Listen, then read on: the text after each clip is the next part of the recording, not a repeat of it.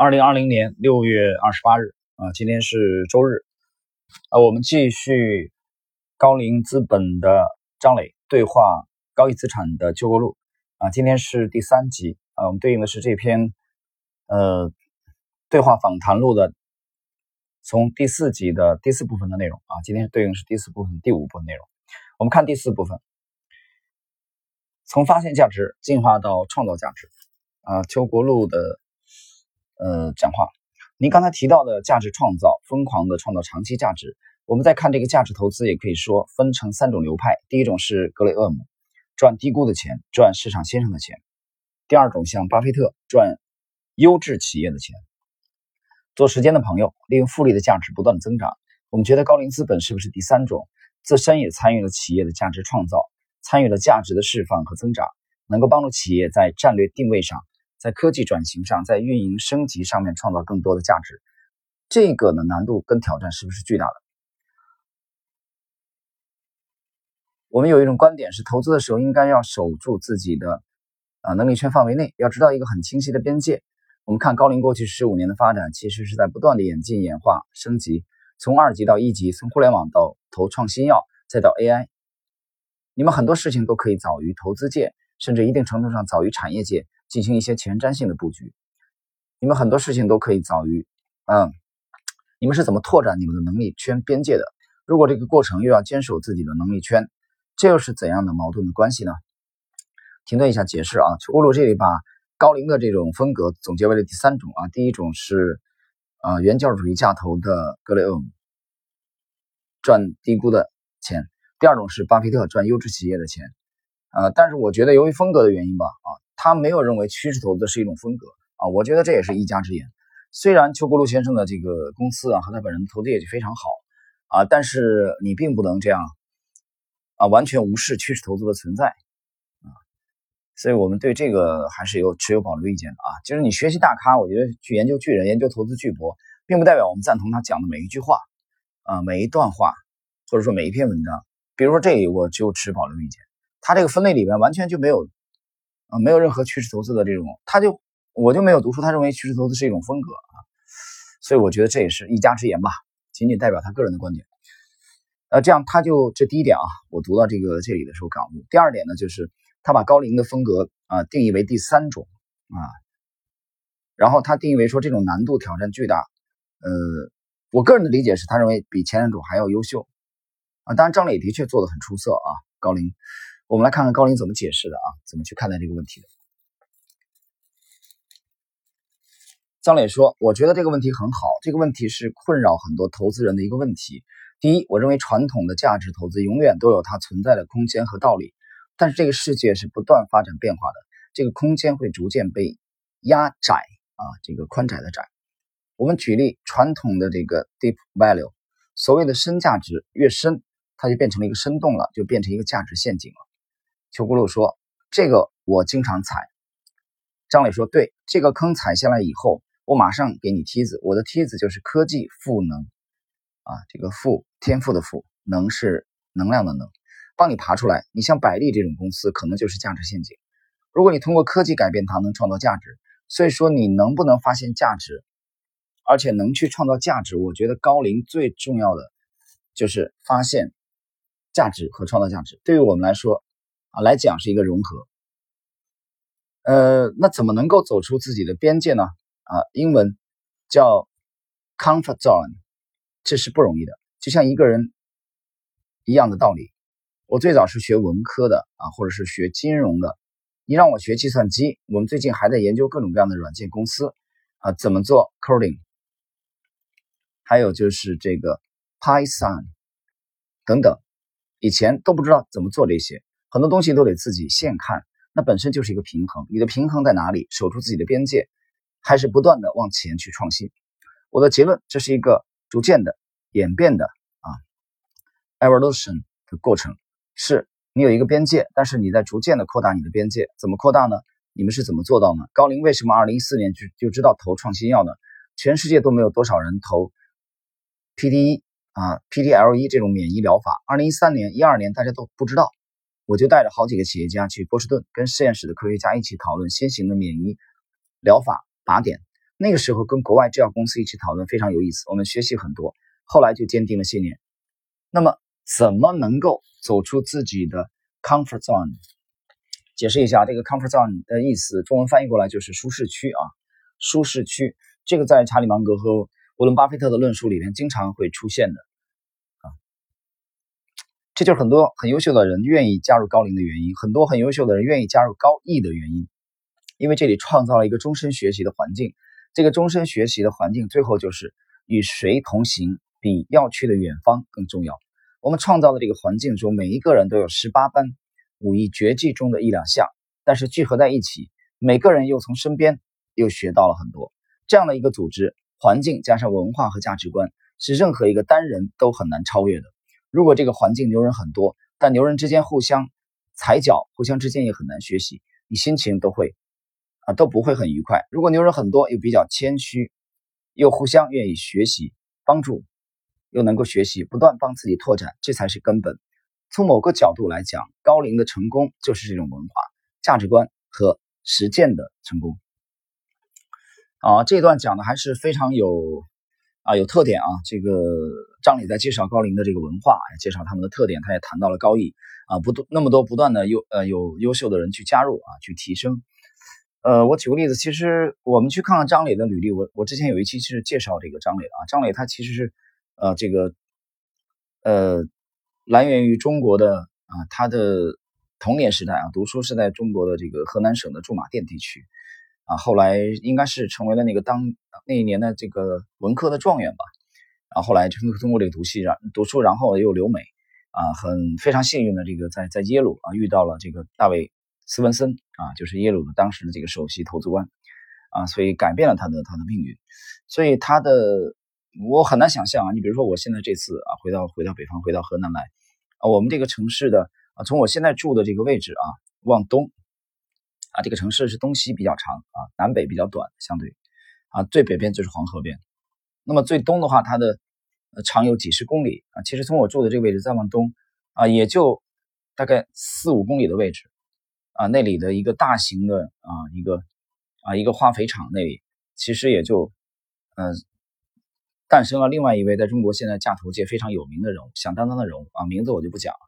啊，虽然他的风格我们也未必会认同，但做的的确非常优秀啊。他也是来，啊，这个来源于这个城市，早年啊，现在已经这个定这个定居在深圳了。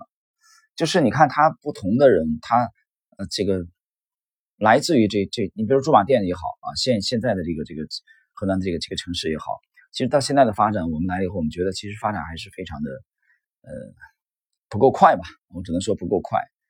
呃，我们来这里其实更多的是是寻根啊，带着带着，呃，带着带着家人，带着孩子。但是就这个城市本身的发展而言，的确不是特别的快。除了它的西区啊，新区可能会快一点。它有很多的以前的这种这种传承啊，从包括从从饮食啊啊这种这种文化。那么这样的张磊这样的人在驻马店的啊，这个离开驻马店和我们这个这个城市啊，这位啊这位大佬嗯的离开到南方啊去创业。我觉得是不同的环境啊，最终改变了他们啊，他们结识了不同的人，给了他们新的视野啊，也给了他们新的高度，他们才有可能会有今天的成就。这是我刚才读了张磊的这一段以后啊的感想。好了，我们继续。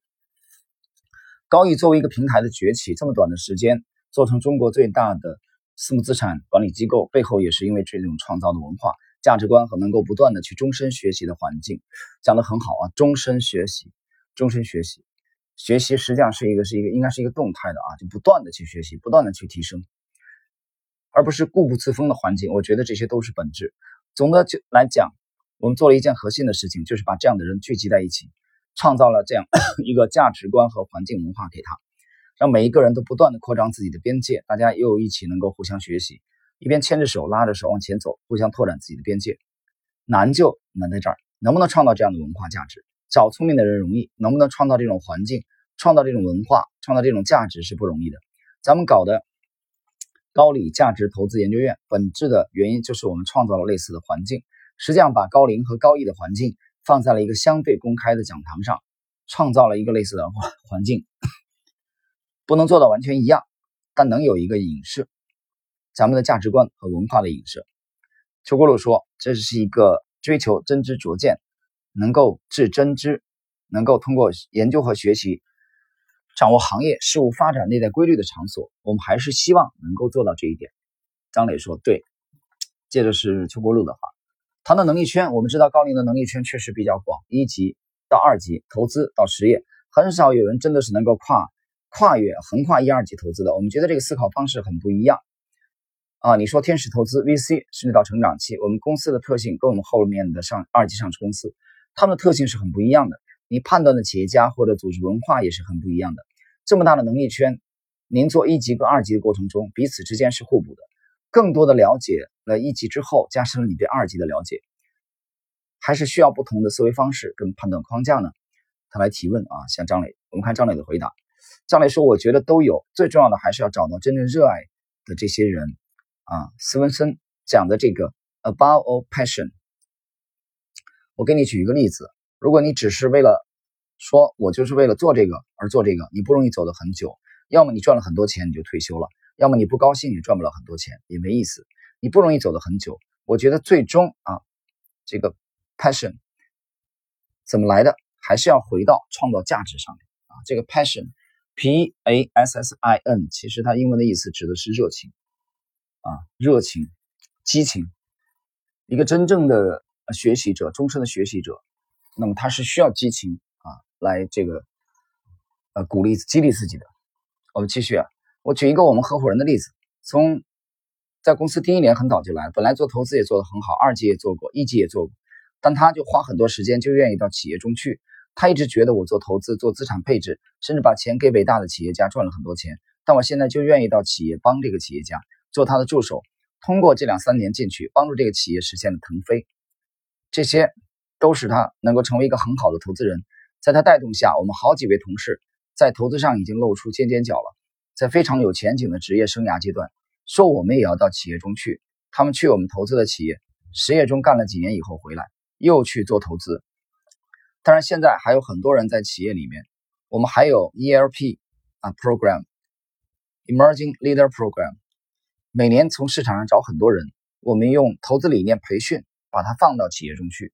我们通过各种各样的方式，把企业和融资融合在一起，真正回到刚才讲的创造价值的理念上面。这也帮助企业解决一些实际问题，而不只是资本的问题。创造价值和对价创造价值的追求和热情是非常重要的驱动力，而不是简单的说我想把一级市场做好，或者说我想把二级市场做好。好，今天呃，我们进入今天的第二部分内容啊，就是对应这篇对话录的第五部分。在喧嚣的市场中，摆一张安静的书桌。呃，这个典故应该是出自描写民国年间的，呃，就是抗日战争啊，日本侵华啊，当时的一个一个名人讲的啊，已经摆不下一张安静的书桌了啊，指的是当时那个动荡的局势啊。这里边啊，作者应该是借用的这个，当然这是我个人的理解啊。好，我们看，邱国禄说：“张总，我想问一下，您创建？”价值投资研究院的初衷是什么？我记得我们第一次提到这个，当时是二零一五年的五月份，那时候我们去美国参加巴菲特五十周年的年会。我记得在曼哈顿中城，我们刚拜访完几个很知名的投资人，在车里边你就提到说，其实我们应该搞一个价值投资研究院，找一批这种优秀的学员，大家来互相切磋，共同学习，共同进步。当时这个初衷是怎么想的？希望招一批什么样的人？怎么样能够打造终身的学习社区呢？张磊说：“我觉得这个点咱们一直有交流，但实际上历史上回来看，我觉得几件事情咱们的坚持做对了。回到咱们做事情的初衷，就像高龄成立的初衷，找一帮靠谱的人，大家一起做有趣的事。今天我们价值投资研究院也是这个概念，就是找一些靠谱的人，大家做有趣的事。只不过做这个有趣的事是终身学习，终身学习啊，就一辈子不停的、不断的在学习。这个就跟现在市场所有的这种，不管是各种私塾班。”啊，学院，呃，EMBA 班各种班最大的区别，来这儿的目的不是为了简单的做这个 network 啊，就是搞关系。中国人最喜欢搞关系，很多机构去了以后就变成以 network 为主。咱们这个学院里边所有的学员最大的反馈就是作业，就是做作业。你讲讲，你指导过很多次做作业，你给大家讲讲，平均每次做作业要做多长时间？给一个概念，干多少活？邱国禄说，我们每个月都有案例分析，而且都是属于比较有结构性变化或者 关键变化的，长长的坡、厚厚的雪的那种关键行业。很多的案例分析当中，学员会分小组啊，要做 PPT 跟这个 presentation，很多学员都要做到这个 deadline 之前一天的这个半夜两三点，最后才把作业给交了啊。这个 deadline 是最后期限的意思啊。但确实在做的过程中会有一个很好的第一手的认识。我们想要能够在一个喧嚣的市场上摆一张安静的书桌，能够让大家真正静下心来关注第一性的原理，性格的性，能够知道说这个产业的规律到底是什么。这个公司如果你是 CEO 应该怎么做啊？这种最本质、最原始的问题，然后再去探讨。张磊说：“对我觉得你这个讲的特别对，就这一点坚持。喧嚣的市场中摆一张安静的书桌，这句话讲的太好了，这就是一个坚持。”这个坚持最后的结果就是自我选择。我们的录取率比去年上哈佛、耶鲁的比率都低。这个坚持就是一个自我选择的过程。很多朋友托朋友说，我说我要进来听听课就可以了，听课只占我们三分之一的工作，三分之二以上的是靠做作业，是靠讨论，而且每个作业都是实战，不是说做一个假的公司，让大家在这里面搭搭模型、简化版。这个世界就是复杂的。对不起，我们绝对不会粉饰任何一个难的挑战，我们不会粉饰任何一个有挑战的作业。当然，我们也不是要把大家累死，作业越来越长，越来越深，很多人都搞到凌晨几点。这主要是通过这样的自我选择，把那些真正愿意折磨自己、真正热衷学习的这些人给筛出来。那些想过来做 network、搞关系的，如果出于这种目的，肯定就不适合。这其实啊，这个啊，这其实就是一个啊 self self reflection 的这个。啊，自我反思，自我反思啊，自我反思就是你能不能拿这么长时间来做作业，而且要有高质量的作业，因为这是要跟大家讨论的。只有你不做，别人都做，整个气氛就破坏掉了，对你也不好啊，你的这个 reputation 名誉也完蛋了。所以我经常跟大家说啊，你 ready 或不 ready，很多时候我都是不鼓励的。我说你不适合申请啊，做作业很烦的，你愿意不愿意做？对于喜欢的人来讲，他一点都不觉得烦啊，他是这个 enjoy 享受；对不喜欢的来讲，这就是折磨。为什么要做这个？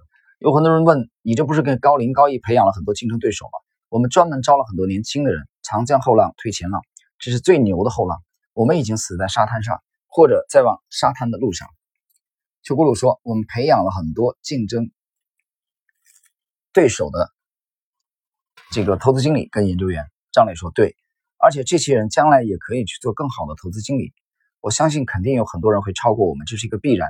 有人超过我们是必然的，这而不是一个可能性，一定是后浪能够学习更多的东西。